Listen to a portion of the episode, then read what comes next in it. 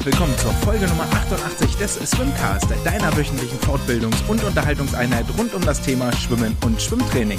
Mein Name ist André und ich freue mich, dass ihr nach einwöchiger Pause hier wieder eingeschaltet habt, um euch mit den Nachrichten und Wettkampfergebnissen aus der Schwimmwelt versorgen zu lassen. Herzlich willkommen hier bei mir. Was erwartet uns heute in dieser Folge? Es wird eine kurze, aber hoffentlich schöne Episode. Wir werden uns mit den äh, Ergebnissen der zweiten Hälfte der Weltmeisterschaften beschäftigen, ein paar Trainerposten erläutern, denn es ist immer noch ein Posten im DSV vakant und ein anderer Trainerposten, der auch äh, frei war, ist ab dem 1. August wieder besetzt. Doch bevor wir damit loslegen, möchte ich einen Dank richten an alle Supporter, Follower und Bewerter auf den Social Media Kanälen, auf dem kleinen, aber feinen Spendenkonto paypal.me slash swimcast an alle, die bewerten bei Spotify, bei Apple Music, bei Apple Podcasts, wo auch immer ihr hier zuhört und zugeschaltet seid. All dieses Feedback bedeutet mir viel. Gebt gerne auch inhaltliches Feedback. Wenn ihr Fragen habt zu den Wissenschaften der Woche, die wir immer wieder vorstellen, dann fragt gerne jederzeit. Lasst uns miteinander reden und auch miteinander in den Dialog treten. Für alle, die sich fragen, warum es denn letzte Woche so ruhig gewesen ist, obwohl doch eigentlich so wahnsinnig viel passiert ist, denn wir habt ja sicherlich nicht äh, geschlafen und habt mitbekommen, es fanden parallel die Weltmeisterschaften in Budapest und die deutschen Meisterschaften in Berlin statt. Und das ist eigentlich auch schon fast der Grund, weshalb es so ruhig war, denn alles beides sind Events und Veranstaltungen, die jedes für sich mindestens 100% Aufmerksamkeit fordern.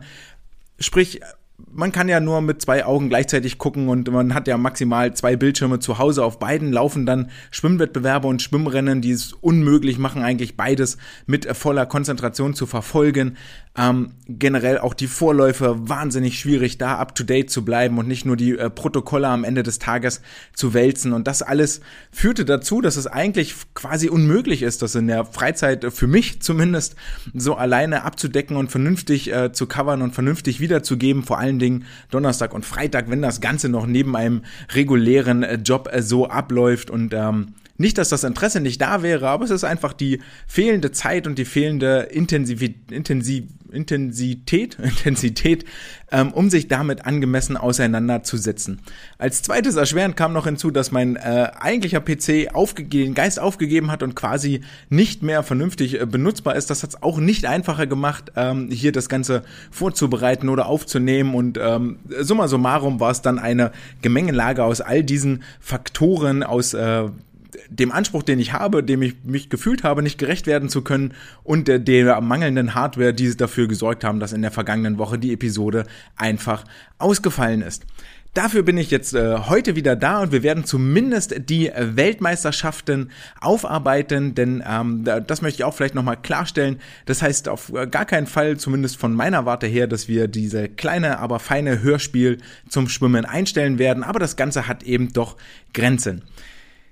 Es geht ja auch nicht minder weiter, während andere Sportarten ähm, Sommerpause machen und sich mal ausruhen und die Füße hochlegen und sich mit, äh, gerade in den Spielsportarten, mit so Trades und Wechselgerüchten auseinandersetzen oder mit Klatsch und Tratsch, ist es im Schwimmen so, dass die äh, Sommerzeit eigentlich die Hauptwettkampfzeit ist. Seien es jetzt die deutschen Jahrgangs, offene deutsche Weltmeisterschaften, Europameisterschaften, Jugendeuropameisterschaften, all das tummelt sich innerhalb weniger Monate. Die Jugendeuropameisterschaften in Ottopeni laufen bereits aktuell auch mit sehr, sehr großen Erfolgen für das äh, DSV-Team. Also wer dort noch nicht reingeschaut hat, der kann äh, den Livestream mal verfolgen online im Internet. Guckt euch das an, was der DSV-Nachwuchs dort präsentiert. Das ist wirklich aller Ehren wert. Und dann geht es auch schon im kommenden Monat vom 11. bis 21.8. weiter mit den Europameisterschaften in Rom. Und dazwischen liegt dann auch nur ein ganz kleiner äh, Block, wo wirklich mal äh, vielleicht Pause ist und äh, kein gar nichts, keine Wettkämpfe, Nachrichten und ähnliches stattfinden.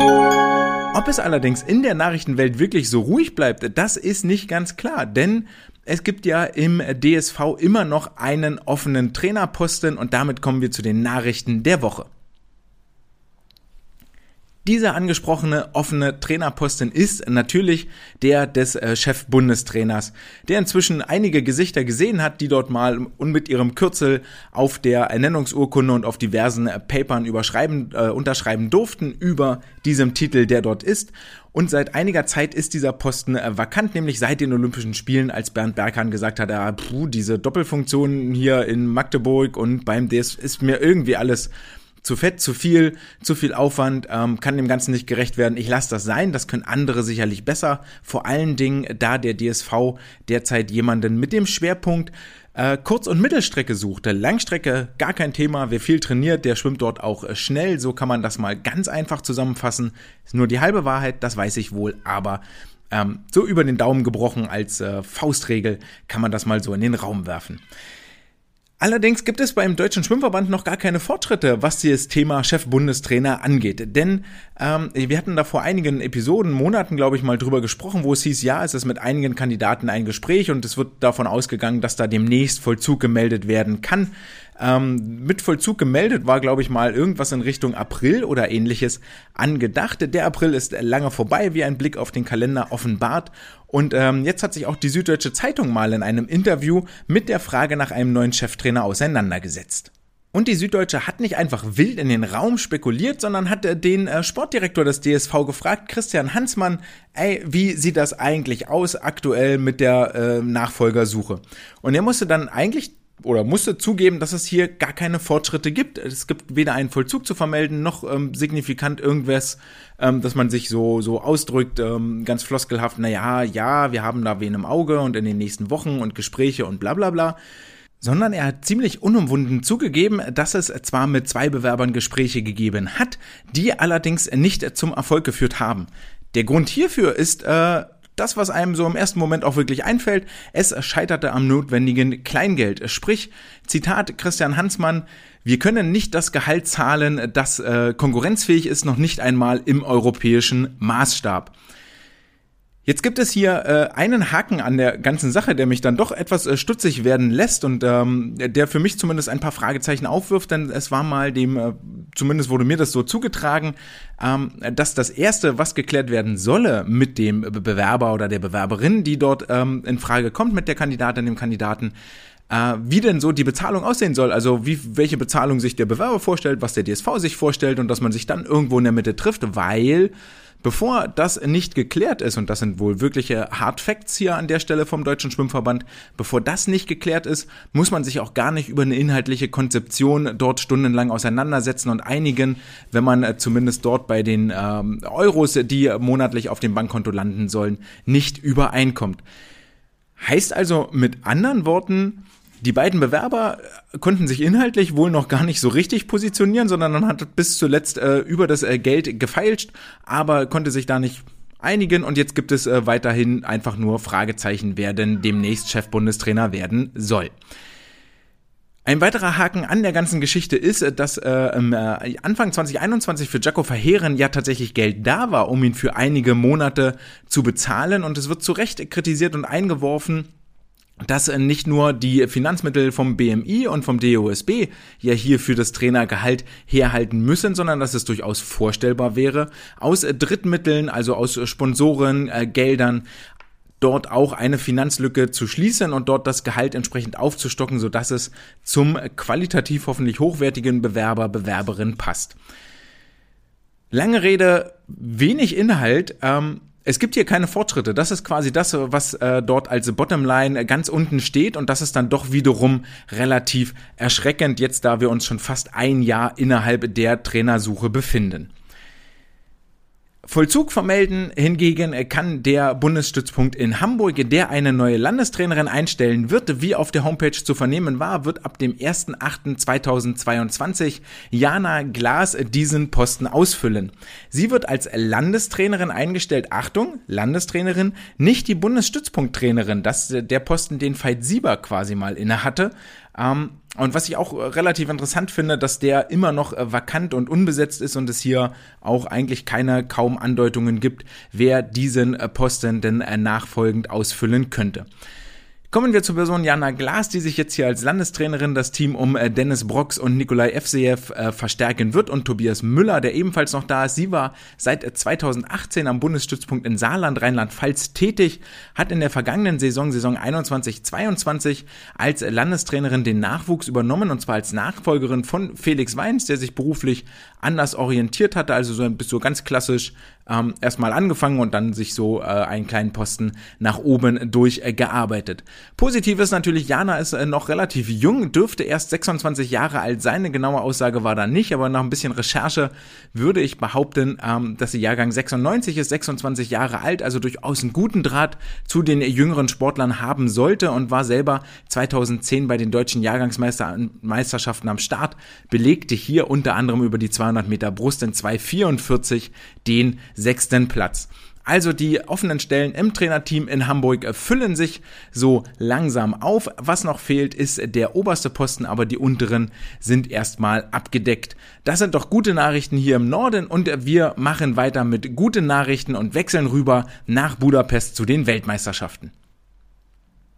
In der Folge Nummer 87 hatten wir uns schon mit den ersten vier Tagen der Weltmeisterschaften beschäftigt, konnten dort schon einige Erfolgserlebnisse des DSV-Teams bejubeln. Unter anderem hat Anna Elend schon ihre Silbermedaille über die 100 Meter Brust gewonnen gehabt. Lukas Mertens hatte seine Silbermedaille über die 400 Meter Freistil gewonnen und damit konnten die Weltmeisterschaften schon durchaus als Erfolg für das DSV-Team verbucht werden.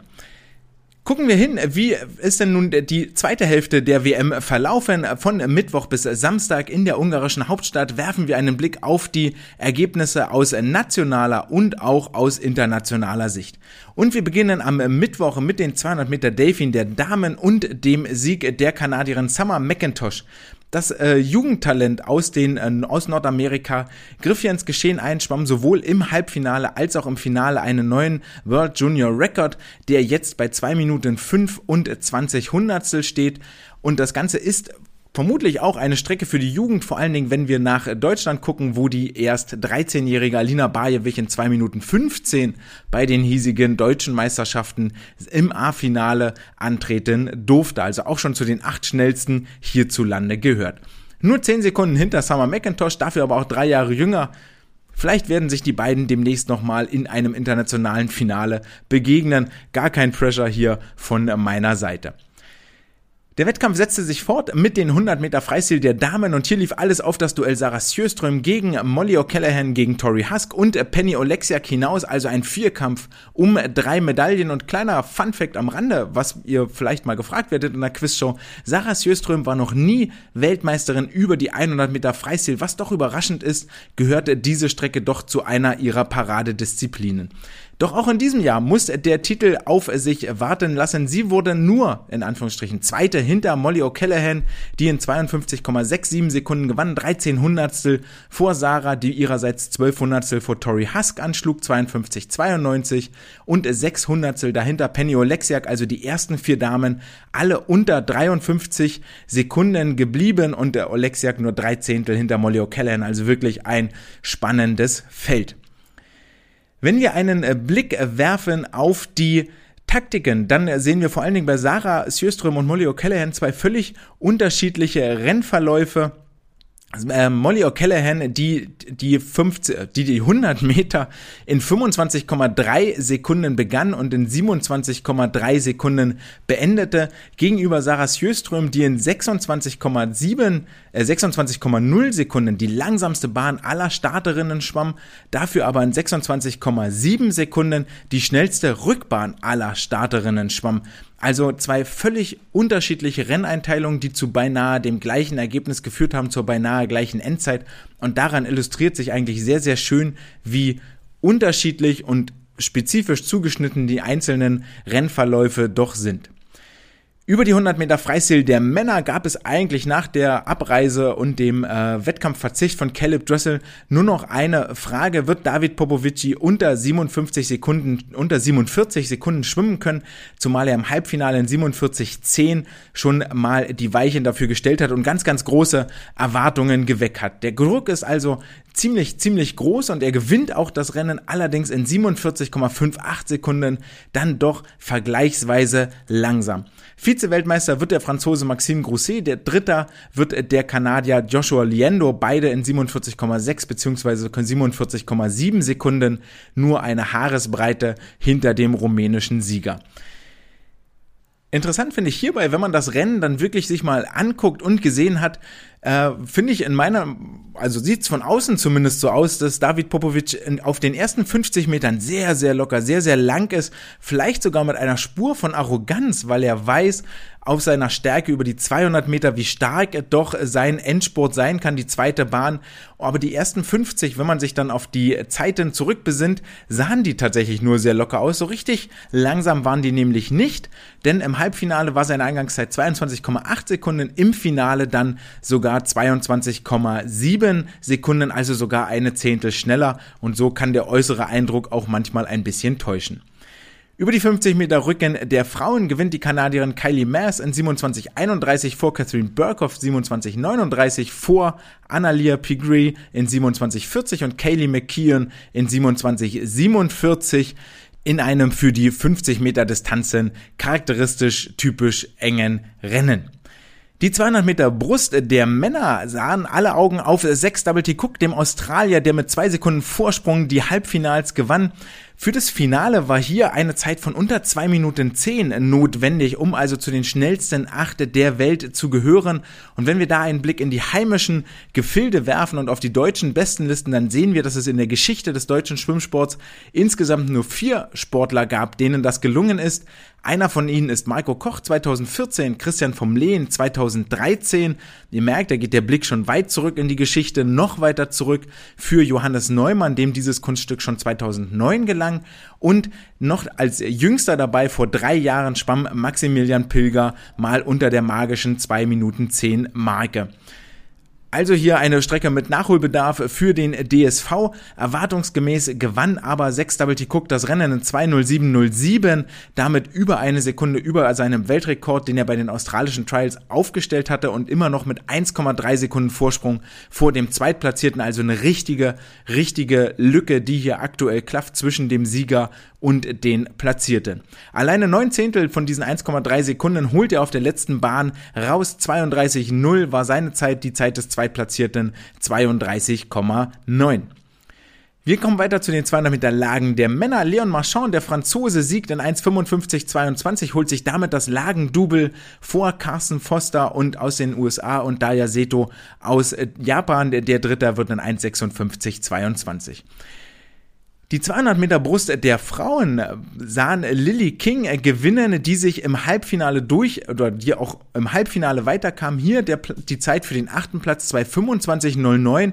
Das ist auch schon richtig, richtig schnell und zeigt, welche Entwicklung hier das Brustschwimmen der Damen in den letzten Jahren genommen hat.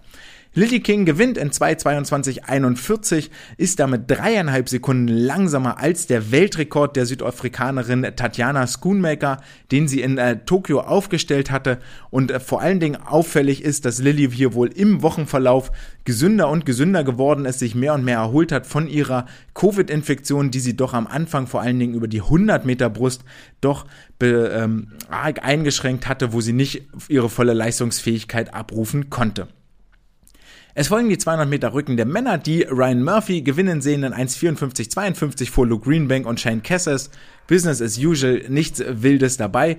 Und wir beenden den Wettkampftag am Mittwoch mit den 4x200 Meter Freistil der Damen, wo Summer McIntosh in ihrem zweiten Start in diesem Nachmittagsabschnitt als Startschwimmerin einen neuen World Junior Record schwimmt über die 200 Freistil 1,54,79 schneller ist als jede Juniorin vor ihr gewesen ist. Die schnellste Zeit des gesamten Feldes darf sich Katie Ledecky ans Revier heften in 1,53,67 60 führt sie die amerikanische Staffel zum Sieg vor den Australierinnen. Den dritten Platz belegen die Kanadierinnen und die Olympiasiegerinnen aus China werden Vierte. Damit kommen wir zum Donnerstag, der dann wieder deutsche Starter und Starterinnen auf dem Block sieht. Über die 800 Meter Freistil der Frauen kann sich Isabel Gose in den Vorläufen durchsetzen, zieht als Fünfte ins Finale ein, wird dort am Ende 6 in 8, 23, 78 bleibt sie denkbar knapp über ihrer Bestzeit, aber kann dann doch sehr, sehr zufrieden sein mit der Zeit, die sie hier geschwommen ist. Es äh, gewinnt die Amerikanerin Katie Ledecky zum fünften Mal in Folge die 800 Meter Freistil, ihre Zeit 8 Minuten 8 und 4 Hundertstel, völlig konkurrenzlos, nämlich 10 Sekunden vor der zweitplatzierten Kia Melverton aus Australien und der Italienerin Simona Quadarella, die in 8 Minuten 19 in diesem Anschlagfinish gegen die Australierin das Nachsehen hat. Dann kommen wir zu einer kleinen Geschichte, die eine gewisse Tragik in sich birgt, nämlich die 50 Meter Freistil der Männer. Und das nicht etwa, weil der Franzose Florent Manodou im Halbfinale scheitert und gar nicht erst den Sprung unter die schnellsten acht schafft, sondern weil sich Bruno Fratus zusammen mit äh, Maxime Grosset den achten Platz im Anschluss an die Halbfinals teilt und äh, wer die Storyline ein bisschen verfolgt hatte, der weiß schon, wie es ausgegangen ist. Alle anderen einmal kurz abgeholt. Mit der Zeit von 21,62. Nee, Bruno Fratus bleibt im Halbfinale zum 99. Mal unter der magischen 22 Sekunden Marke, muss dann im Ausschwimmen gegen den Franzosen Maxime Grosset antreten, bleibt dort in 21,62 das 100. Mal unter einer Zeit von 22 Sekunden muss sich aber dennoch geschlagen geben und dem Franzosen den Vortritt lassen, begnügt sich also als neuntplatzierter Bruno Fratus mit der Zuschauerrolle im späteren Finale.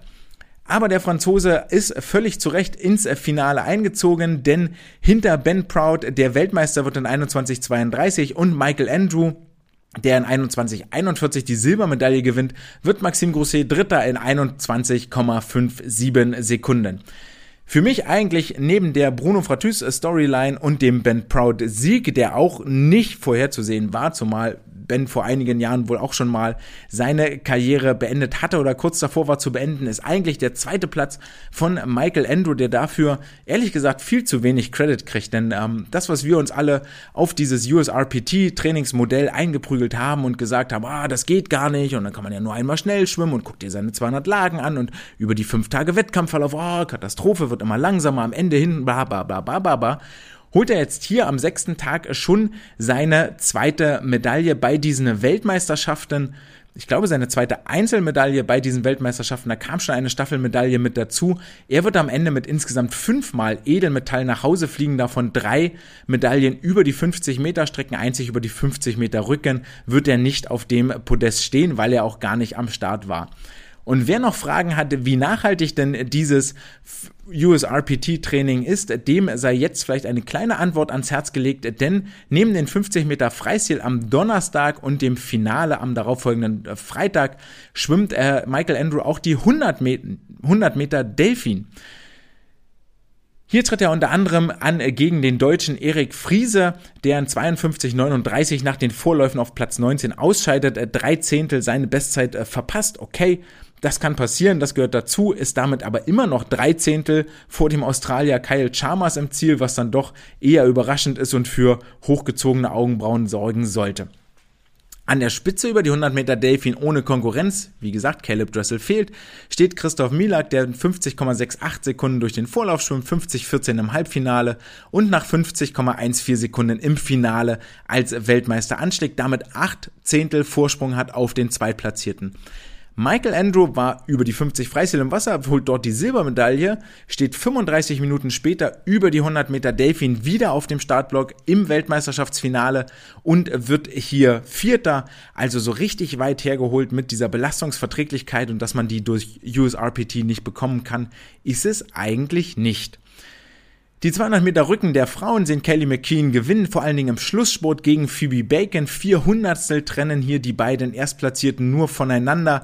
Und 37 Hundertstel ist Kaylee McKean auf der letzten Bahn schneller als Phoebe Bacon, 31,70 zu 32,07.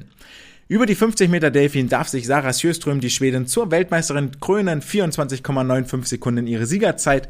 Und wir beenden den Finalabschnitt am Donnerstag mit der 4x200 Freistilstaffel der Männer. Hier geht die Staffel oder der Wettbewerb geht ohne eine DSV-Staffel über die Bühne. Joscha Salcho hatte sich ja leider mit Corona infiziert, weshalb der DSV hier nicht auf dem Startblock stand. Eine Zeit fürs Finale wäre sieben Minuten und neun Sekunden zu unterbieten gewesen. Das hätten die DSV-Herren wohl auf jeden Fall geschafft, die zusammen addiert in sieben Minuten sechs im Ziel gewesen wären.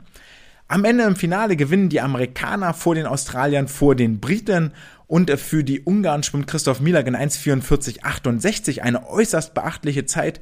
Die schnellste Zeit des gesamten Feldes holt sich der Brite Tom Dean in 1,43,53 und holt damit fast drei Sekunden auf die Brasilianer und auf die Brasilianer auf und schwimmt damit die Briten zur Bronzemedaille. Brasilien damit auf dem vierten Platz. Das führt uns zum Tag Nummer 7, zum Freitag und einem neuen deutschen Rekord. Ole Braunschweig, der Berliner, schwimmt über die 50 Meter Rücken nicht nur als Sieger seines Vorlaufes ins Ziel, sondern in 24,58 Sekunden schlägt er eine Hundertstel schneller an als Helge Mew in den Wunderanzügen 2009 der bis dahin bestehende deutsche Rekordhalter 24,59, jetzt eine Sekunde schneller und wir überreichen die Urkunde an Ole Braunschweig nach Berlin und natürlich auch ein dickes Lob an den Coach Lasse Frank, der dort im Moment wirklich, wirklich gute Arbeit leistet. Damit schlägt Ole auch den Weltrekordhalter Hunter Armstrong zumindest im Vorlauf, schwimmt dann im Halbfinale in 24,61 als Achter ins Finale, also wirklich nur ein ganz, ganz kleines bisschen über seiner Vorlaufzeit und im Finale dann wiederum gibt es einiges an Drama. Denn eine Regel, die gar nicht so wahnsinnig neu ist, äh, findet hier Anwendung im Finale und zwar gilt es seit einigen Jahren, dass im Moment des Rückenanschlages mindestens ein Körperteil über Wasser sein muss. Also entweder der Fuß, der Kopf, die Hand, der Bauch, was auch immer euch einfällt. Und das ist wohl vermutlich der Grund, weshalb der Sieger Justin Ress des Finales disqualifiziert wird. Daraufhin legen die Amerikaner Protest ein und äh, noch während die Siegerehrung läuft, läuft parallel im Hintergrund der Protest, was zu der äh, kuriosen Situation führt, dass sein Mannschaftskamerad Hunter Armstrong zum Weltmeister gekrönt wird, die amerikanische Hymne spielt. Er steht dort äh, Goldmedaille um den Hals und äh, wähnt sich schon als äh, Weltmeister. 20 Minuten im Anschluss an diese Siegerehrung wird dann allerdings dem Protest der Amerikaner stattgegeben, sodass äh, Justin Ress äh, seine Goldmedaille doch noch bekommt und sein eigener Mannschaftskamerad Hunter Armstrong darf ihm diese überreichen. Was er ihm allerdings nicht überreichen kann, ist natürlich dieser feierliche Moment oben auf dem Siegerpodest vor allen zu stehen, dort die Hymne zu hören und diesen Moment zu genießen und für jahrelange harte Trainingsarbeit auch wirklich belohnt zu werden eigentlich schade und für mich auch wirklich nicht nachvollziehbar, warum die FINA hier die Siegerehrung unbedingt durchdrücken müsste, musste, obwohl noch ein Protest läuft. Warum die Disqualifikation überstimmt wurde, das wird allerdings für immer ein Geheimnis bleiben, denn von der FINA gab es hierzu weder ein Statement noch ein Video noch sonstiges, was dazu führen könnte, dass man einen Einblick bekommt, okay, warum habt ihr euch denn geirrt? Was habt ihr denn anders entschieden? Was habt ihr denn anders gesehen? Warum habt ihr eure Entscheidung an dieser Stelle revidiert? Wir erinnern uns zurück an die 50 Meter Brust der Frauen, wo Annie Laser ebenfalls am Halbfinale disqualifiziert wurde, aber dieser, auch dagegen gab es einen Protest und dem wurde nicht stattgegeben. Unser deutscher Vertreter Ole Braunschweig wird in 24,66 Sekunden in diesem wirklich dramatischen Finale am Ende siebter und darf sich zu Recht inzwischen in der Weltspitze der Rückenschwimmer angekommen fühlen. Es folgen die 50 Meter Brust der Frauen ebenfalls mit deutscher Beteiligung. Anna Elend, die in den USA trainierende, aus Frankfurt stammende DSV-Athletin, schwimmt im Vorlauf in 30,12 Sekunden nur zwei Hundertstel über ihrem eigenen deutschen Rekord kann die Zeit im Halbfinale nicht ganz halten, wird dort in 30,30 Sekunden immer noch siebte, kommt damit ins Finale und schlägt hier in 30,22 als fünfte der Welt an. Herzlichen Glückwunsch, Hut ab dafür, auch hier können wir wohl vermerken und einen Haken dahinter machen. Wir haben eine Brustschwimmerin, die in der absoluten Weltspitze angekommen ist. Die Story dieses Rennens äh, liegt allerdings in Litauen, denn die Litauerin Ruta Majotite, die bereits nach den Olympischen Spielen in London, wenn das richtig erinnere, 2012 ihren Rücktritt verkündet hat, schwimmt er jetzt hier wieder in die Weltspitze rein. kommt man gerade eben so als 16. ins Halbfinale, schwimmt sich durch die Halbfinals als Zweiter ins Finale und gewinnt dort und krönt damit ein großartiges Comeback, darf sich die Goldmedaille um den Hals hängen und wird mit Sicherheit mit einem breiten, fetten, stolzen Grinsen wieder zurückgeflogen sein. Ihre Zeit 29,70 Sekunden. Zweite wird die Italienerin Benedetta Pilato 29,80 und die Südafrikanerin Lara van Niekerk wird dritte 29,90 Sekunden. Es folgen die 1500 Meter Freistil der Männer. Hier schwimmen Florian Wellbrock und äh, Lukas Mertens relativ äh, locker ins Finale. So ist es wenn man zur absoluten Weltspitze gehört, kann man zumindest auf den Langstrecken ein bisschen das Tempo rausnehmen und sich dann aufs Finale voll fokussieren, weil die besten acht sind dann eben einfach machbar nicht so ganz einfach machbar. War dann dieses 1500 Meter Rennen, denn die, die hat sich der Italiener Gregorio Paltrinieri wohl richtig was vorgenommen gehabt, wie später im Interview dann auch zu hören war, sagte er, naja, pass auf, ich habe hinten raus nicht den Speed, um mit Flo oder mit Bobby Fink mitzuhalten, also muss ich mir was einfallen lassen, wie ich das Rennen gewinne. Und äh, mit den Erfahrungen aus den 800 Meter Freistil, wo sie ja auch äh, versucht haben, also zumindest Flo Wellbrock versucht hatte, okay, komme ich denn vorher weg? Ähm, von Bobby Fink, sodass ich dem Schlusssport standhalten kann? Und wenn nicht, wie nah dran bin ich denn im Moment im Schlusssport? Und äh, das war ja gar nicht so weit weg von Florian im Vergleich zu Bobby Fink. Hatte Gregorio Paltrinieri jetzt hier 1400 Meter oder anders ausgesprochen. 28 Bahnen Zeit, sich einen gehörigen Vorsprung rauszuschwimmen. Und das ist ihm auch gelungen. Ein wahres Feuerwerk brennt er ab, elektrisiert damit nicht nur die Zuschauer, die live in der Halle sind, sondern auch vor den Bildschirmen, denn er bleibt bis zur 1400 Meter Marke deutlich unter Weltrekordzeit, wird dann in 14:32:80 völlig, völlig verdienter Weltmeister, schwimmt damit auch die zweitschnellste jemals geschwommene Zeit, gleichzeitig Europarekord und natürlich der Sieg für ihn zwei Sekunden über dem Weltrekord von einem gewissen Sun Yang und ob der legal war, das steht auf einem ganz anderen Blatt. Die letzte Bahn von Gregorio noch eine 28,8 im Vergleich dazu Bobby Fink 26,10, der den zweiten Platz belegt in 14,36,70, also solide, vier Sekunden hinter Paltrinieri. Florian Wellbrock wird Dritter, 14,36,94, also 24 Hundertstel hinter Bobby Fink. Seine letzte Bahn von Florian 26,9 Sekunden. Lukas Mertens wird Vierter in 14,40,89 und Mikhailo Romanchuk Fünfter in 14,40 98. Also hier ein wirklich enges Feld, enges Rennen im Kampf um Platz 2 und 3 und im Kampf um Platz 4 und 5 eine unfassbare Leistungsdichte. Diese 1500, diese Langstrecken bei den Männern machen im Moment richtig, richtig Spaß. Vor allen Dingen auch, weil zwei Deutsche da wirklich ganz weit vorne mitmischen. Flo Wellbrock und Lukas Mertens jeweils nur wenige Zehntel über ihren Bestzeiten bei Florian, also wenige Zehntel über dem deutschen Rekord. Damit auch ein Ergebnis, mit dem er sich im Anschluss wirklich zufrieden gezeigt hat. Und für mich eigentlich auch interessant hier als Message mitzunehmen dass es wahnsinnig schwer ist aktuell bei den Männern im Vergleich zu den Frauen, wo Katie Ledecky alles dominiert, scheint es so, als könne hier wirklich niemand sich über die 800 und die 1500 Meter zum Titelträger krönen. Also das ist äh, wirklich, wirklich ein Double, das im Moment richtig hart zu kämpfen und zu fighten ist und ein Rennen, das ähm, wirklich noch eine ganze Weile im Gedächtnis bleiben wird.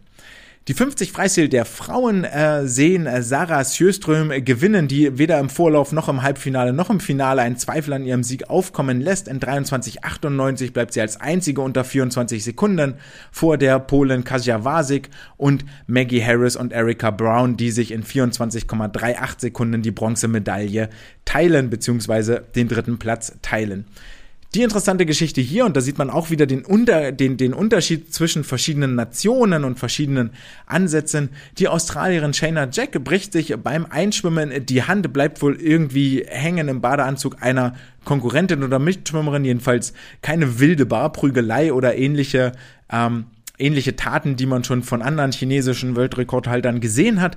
Ähm, sie bricht sich einfach die Hand und äh, postet dann noch im Weiteren aus dem Krankenhaus äh, Röntgenbilder, weitere Behandlungsverläufe und wie es mit ihr jetzt weitergehen wird. Rückflug nach Australien, dort OP und dann wieder Anschluss ans australische Team in Europa. Ganz im Gegensatz zur äh, Abreise von Caleb Dressel, wo es nur hieß, mal hier, ja, ja, medizinische Gründe, äh, er fliegt jetzt weg und wird nicht mehr starten. Ähm, und mehr war dort vom äh, amerikanischen Verband nicht zu vernehmen. Wir beenden den Wettkampftag am Freitag mit der 4x100 Freistil Mixstaffel. Hier siegen die Australier mit Weltrekord 3.19.38 vor den Kanadierinnen 3.20.61 und den USA 3.21.09. Also ihr merkt schon, die Staffelwettbewerbe sind ganz, ganz in fester Hand der Australier, Kanadier und US-Amerikaner und Amerikanerinnen. Damit sind wir beim letzten Tag angekommen, Tag 8, der Samstag, sieht nicht mehr viele Einzelrennen, nämlich ausschließlich die 400 Meter Lagen der Damen. Und hier ist es wieder Summer McIntosh, die Teenagerin aus Kanada, die in 4.32.04 nicht nur das Rennen gewinnt, sondern ihren dritten World Junior Record aufstellt, schlägt damit sechs Zehntel vor der Amerikanerin Katie Grimes an. Die interessantere Frage ist, war das das letzte Hurra von Katinka Hostschuh über die 400 Meter Lagen oder im Wettkampfbecken allgemein? Vor ihrer Heimkulisse belegt sie am Ende den vierten Platz in 437,89. Eine wirklich beachtliche Leistung ging es bei ihr doch viel auf und ab, viel Achterbahn in den vergangenen Jahren und sie ist ähnlich wie das Isabel Gose über die 800 Meter Freistil war, ist auch ähm, Katinka Hostschuh hier die einzige Europäerin im Finale. Neben ihr stehen zwei Japanerinnen, zwei Amerikanerinnen und jeweils eine Sportlerin aus Kanada, Australien und China auf den Startblöcken. Heißt natürlich auch, wenn Katinka bei der EM startet, dann ist ihr wohl der EM-Titel über diese 400 Meter Lagen kaum zu nehmen. Zum Abschluss am Samstag gibt es noch die beiden Lagenstaffeln, sowohl bei den Männern als auch bei den Frauen. Schöne Endnote eigentlich, dass die Frauen hier den Wettbewerb beschließen und den, die Ehre des letzten Startes auf sich nehmen dürfen. Bei den Herren vorweggenommen gewinnen die Italiener relativ man möchte fast sagen, erwartungsgemäß mit dem Weltrekordhalter Thomas Ceccon über die 100 Meter Rücken vorneweg, dem Weltmeister Nicolo Martinenghi über die 100 Meter Brust als zweites, können sie sich einen kleinen Vorsprung herausschwimmen, müssen dann allerdings äh, doch nochmal zittern. Die Italiener gewinnen 3,27, 51, 28 Hundertstel vor der Mannschaft aus den USA, wo ein gewisser Michael Andrew in 50,06 Sekunden über die Delfin-Strecke absolute Weltklasse abliefert. Und wenn wir hier ein bisschen zurückblicken, dann sehen wir, dass ein gewisser Christoph Milak das WM-Finale in 50,14 gewonnen hat. Der Zweitplatzierte dann schon bei 50,90 Sekunden war und äh, Michael Andrew hier quasi neun Zehntel schneller war als der Vize-Weltmeister über die 100 Meter Delfin. Zum Abschluss darf Ryan Held die amerikanische Staffel nach Hause schwimmen, 47,36 Sekunden. Und das erzähle ich vor allen Dingen deshalb, weil ein gewisser Caleb Dressel so roundabout vier Zehntel schneller gewesen wäre und damit theoretisch zumindest die Amerikaner zum WM-Titel geschwommen hätte. So aber dürfen sich die Italiener über die Goldmedaille freuen. Die Briten werden Dritter, und ähm, die deutsche Mannschaft darf sich ebenfalls im Finale hier nochmal präsentieren, wird äh, Sechste in 3,32,63 und fährt damit ihr bestes Ergebnis seit der WM in Kasan 2015 ein. Die Besetzung ist Ole Braunschweig darf die Rückenstrecke schwimmen, Lukas Mazerat die Bruststrecke, Erik Friese die Delfinstrecke und Raphael Miroslav über die Kraulstrecke durchs Wasser pflügen. Den letzten Weltmeistertitel darf, dürfen sich dann die Amerikanerinnen auf die Fahne schreiben. Die USA gewinnen die 400 Lagen weiblich mit einer halben Sekunde Vorsprung vor Australien 3,53,78 zu 3,54,25 und die Mannschaft aus, wer hätte es gedacht, aus Kanada wird Dritter, was nochmal die These von gerade eben bestätigt, dass eigentlich die USA, Australien und die Kanadier hier die Staffelwettbewerbe fast ausschließlich unter sich ausmachen. Damit haben wir die Weltmeisterschaften hinter uns gelassen und es wird Zeit, einen Schlussstrich zu ziehen und darunter einmal aufzusummieren, welches Fazit bleibt denn hängen, was können wir mitnehmen.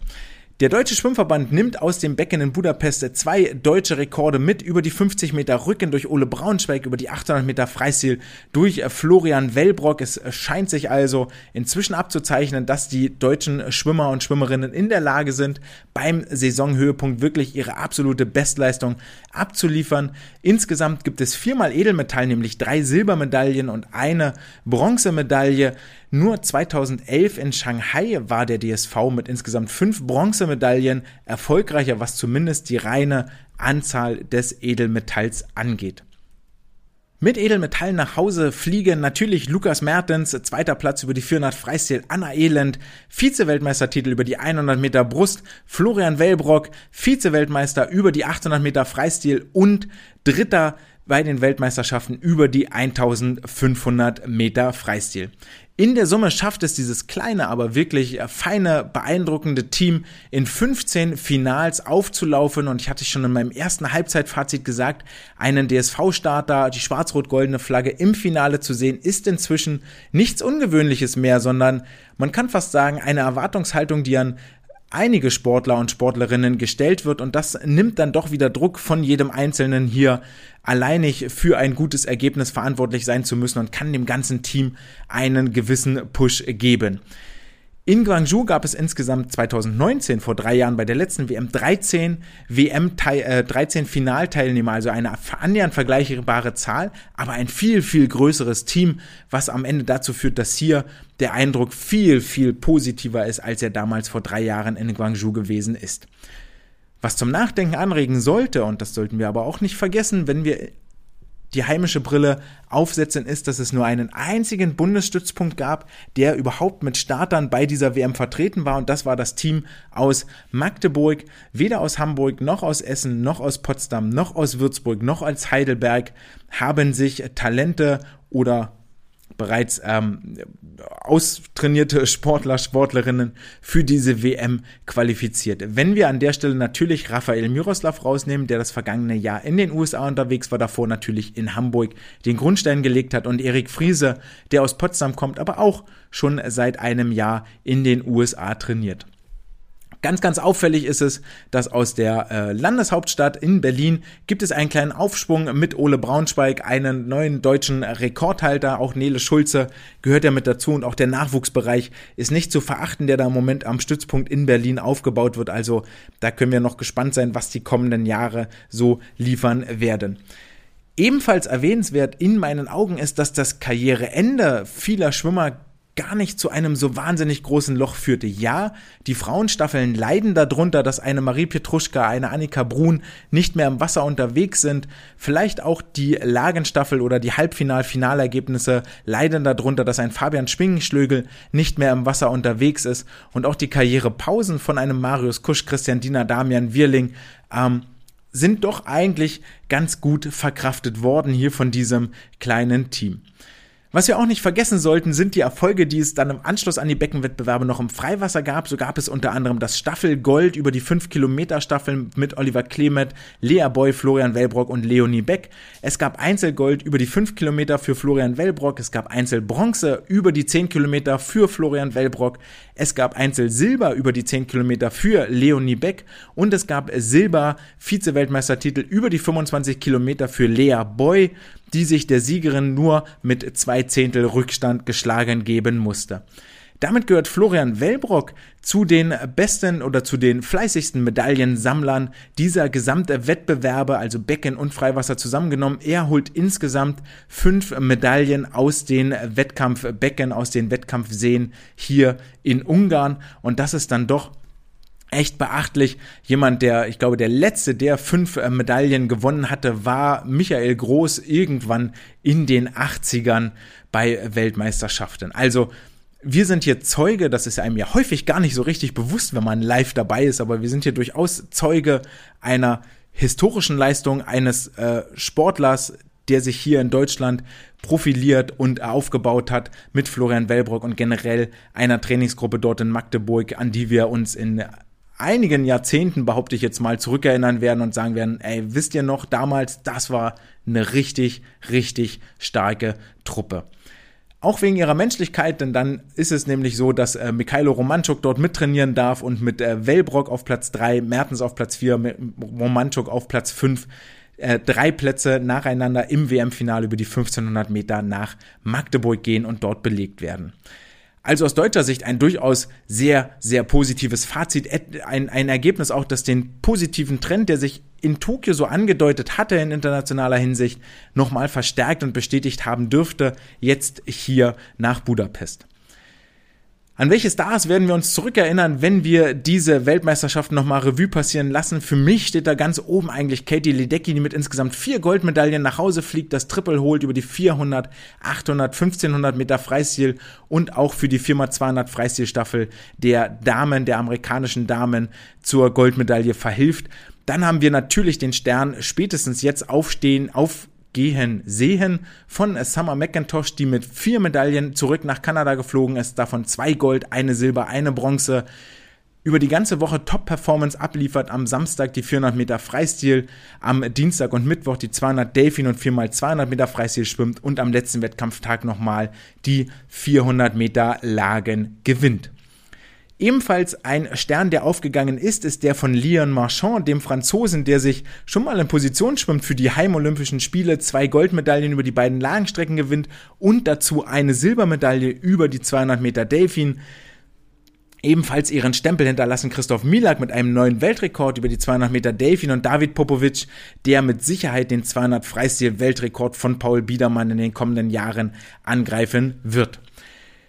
Besagter Michael Andrew holt insgesamt fünf Medaillen, dreimal über die 50 Meter Strecken, zweimal mit der Staffel und in eine amerikanische Staffel reinzuschwimmen. Auch dafür bedarf es schon einer absoluten Weltleistung. Da kann man auch mal den Hut ziehen und sagen, ey, puh, sollte man sich mal angucken, wie er da hingekommen ist und wie das so funktioniert eigentlich. Das ist einen genaueren Blick wert. Die meisten Medaillen sammeln zwei Damen, Tori Husk und Molly O'Callaghan holen jeweils sechs Medaillen. Molly O'Callaghan dreimal Gold, dreimal Silber, Tori Husk dreimal Gold, dreimal Bronze. Natürlich alles vor allen Dingen ähm, untermauert durch starke Staffelleistungen ihrer Teamkameraden. Die absoluten Top-Performer für mich liegen eigentlich alle auf der Männerseite, allen voran dieser völlig absurde Weltrekord über die 100 Meter Rücken von Thomas Chacon, 25 Hundertstel schneller als die alte Bestmarke von Ryan Murphy, generell dieses 100 Meter Rückenfinale, wo die ersten drei Platzierten schneller sind als der erst im Halbfinale aufgestellte Championship Record 52.09 von Apostolo Christu. Äh, die quasi alle unter der 52 Sekunden Marke bleiben. Also das war ähm, unfassbar, was da zu sehen war. Christoph Milak über die 200 Meter Delfin mit Weltrekord und natürlich Leon Marchand über die 400 Meter Lagen, der sich auch anschickt, diese Bestmarke, die als unbezwingbar galt, von Michael Phelps zu brechen. Eigentlich aber auch gar kein Wunder, denn Leon trainiert seit einem Jahr bei Bob Bowman und beide werden aber auch, das sei an dieser Stelle mal erwähnt, nicht müde zu betonen, welch grandiose Vorarbeit die Coaches vor Bob Bowman geleistet haben. Wenn wir uns die Männerleistungen angucken, dann sehen wir dieses 100 Meter Rückenfinale ganz weit vorne, denn drei der besten sechs Leistungen stammen aus diesem 100 Meter Rückenfinale. Bei den Frauen ist es ein bisschen anders gelagert. Hier sieht man vor allen Dingen, wie stark die Frauenteams, Frauenmannschaften inzwischen geworden sind, denn drei der besten neun Leistungen bei den Frauen wurden von den Firma 200 Meter Freistilstaffeln aufgestellt. Und damit kommen wir zum Abschluss zu den Trends, zu den abschließenden Fragen, die diese Weltmeisterschaften aufgeworfen haben. Ganz oben bei diesen Fragen habe ich mir notiert, wohin gehen eigentlich die Langstrecken der Männer? Bobby Fink hat die Welt dort völlig auf den Kopf gestellt, hieß es früher immer, okay, du musst möglichst lange ein möglichst gleichmäßiges Tempo halten, dann hast du gute Karten, Zug um Zug dich wegschwimmen, jede Bahn eine Zehntel deinem Konkurrenten abnehmen, dann hast du gute Chancen. Ist Bobby Fink jetzt als neue Bedrohung aufgekommen und äh, klemmt sich irgendwo hinten ran an die Füße seiner Konkurrenz, um dann auf der letzten Bahn mit einem Schlusssport von 25,9 Sekunden oder ähnlichen Fabelzeiten an der Konkurrenz vorbeizuziehen. Und zu welchen Auswüchsen das führt, haben wir über die 1500 Meter Freistil gesehen, durchaus erfolgreich für Gregorio Paltrinieri. Wenn das nicht klappt, dann sieht das natürlich auch schlecht aus, wie wir über die 800 Meter Freistil gesehen haben, als Florian Wellbrock Bobby Finke den Vortrieb, äh, den Vortritt lassen musste. Allerdings haben alle Konkurrenten jetzt auch gelernt, ey, diese letzte Bahn, da muss ich fit sein, da muss ich dran arbeiten und wir können mal ganz, ganz fest davon ausgehen, dass jeder einzelne der dortigen Starter seine Hausaufgaben machen wird und an diesen, an dieser Spritzigkeit, Grundschnelligkeit wird arbeiten müssen, um später bei kommenden internationalen Events konkurrenzfähig zu sein aber die 400, 800, 1500 für mich im Moment völlig unvorhersehbar, wie die Rennen ablaufen werden. Vor allen Dingen ähm, finde ich da auch im Wochenverlauf sehen die 1500 dann einfach anders aus als die 800 Meter Freistil und das ist doch schon aller Ehren wert, wie schnell da im Moment das Geschehen ist und wie schnell man sich an veränderte Bedingungen anpassen muss. Es ist quasi nicht vorhersehbar, wie diese Rennen ablaufen werden und genau das macht sie in meinen Augen so faszinierend. Bei den Langstrecken auf, bleiben wir bei den Langstrecken und gehen rüber zu den Frauen, denn hier stellt sich eigentlich die Frage, was kommt dort nach Katie Ledecky? Früher oder später wird die jetzt 25-Jährige, die hat noch ein bisschen Zeit, ihre Karriere beenden.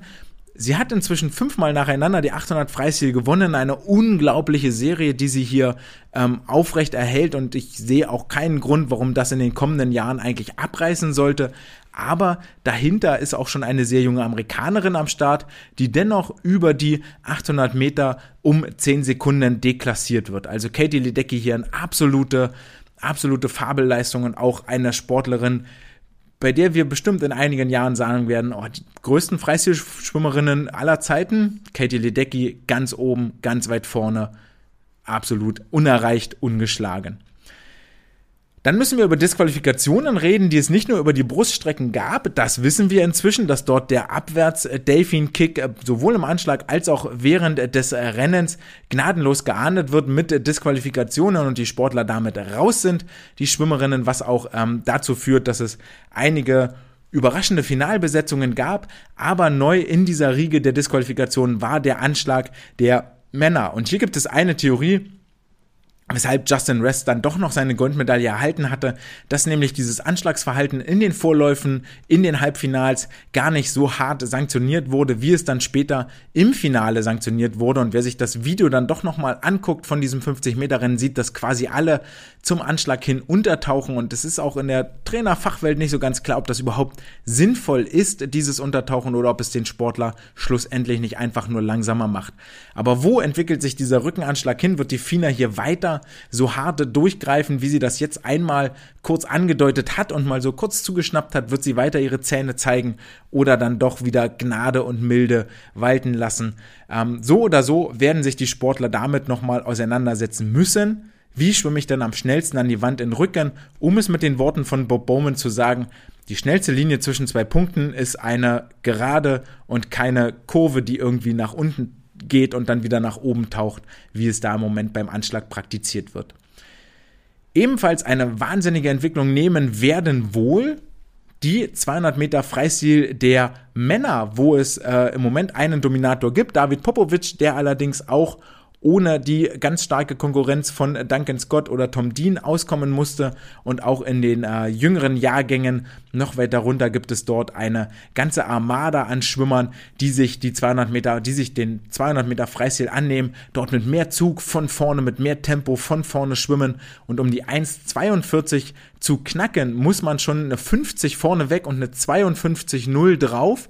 Das ist halt richtig, richtig hart. Die 50 vorne gibt's einige, die das können, die das auch schon gezeigt haben, aber die 52 drauf, ohne Startsprung, das heißt ja schon fast, dass beide Rennhälften gleich schnell geschwommen werden müssen und da Huiuiui, Hut ab für alle, die schon mal so ein 200 Freistilrennen gemacht haben und das durchaus einschätzen können, die wissen, was das für eine wirklich taffe Aufgabe ist. Nichtsdestotrotz für mich eigentlich auch mit eines der spannenden Rennen für die Zukunft.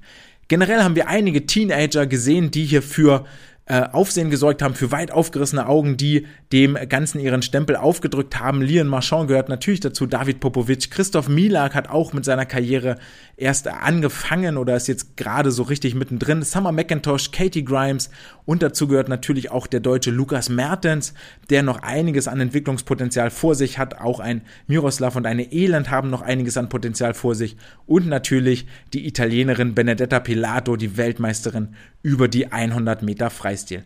Also Lots to come, wie der Amerikaner sagen würde, die Schwimmwelt wird uns oder die Schwimmgeschichte wird uns in den kommenden Jahren noch richtig, richtig viel Freude bereiten und ich hoffe, wir können das hier alle zusammen noch weiter begleiten und weiter verfolgen.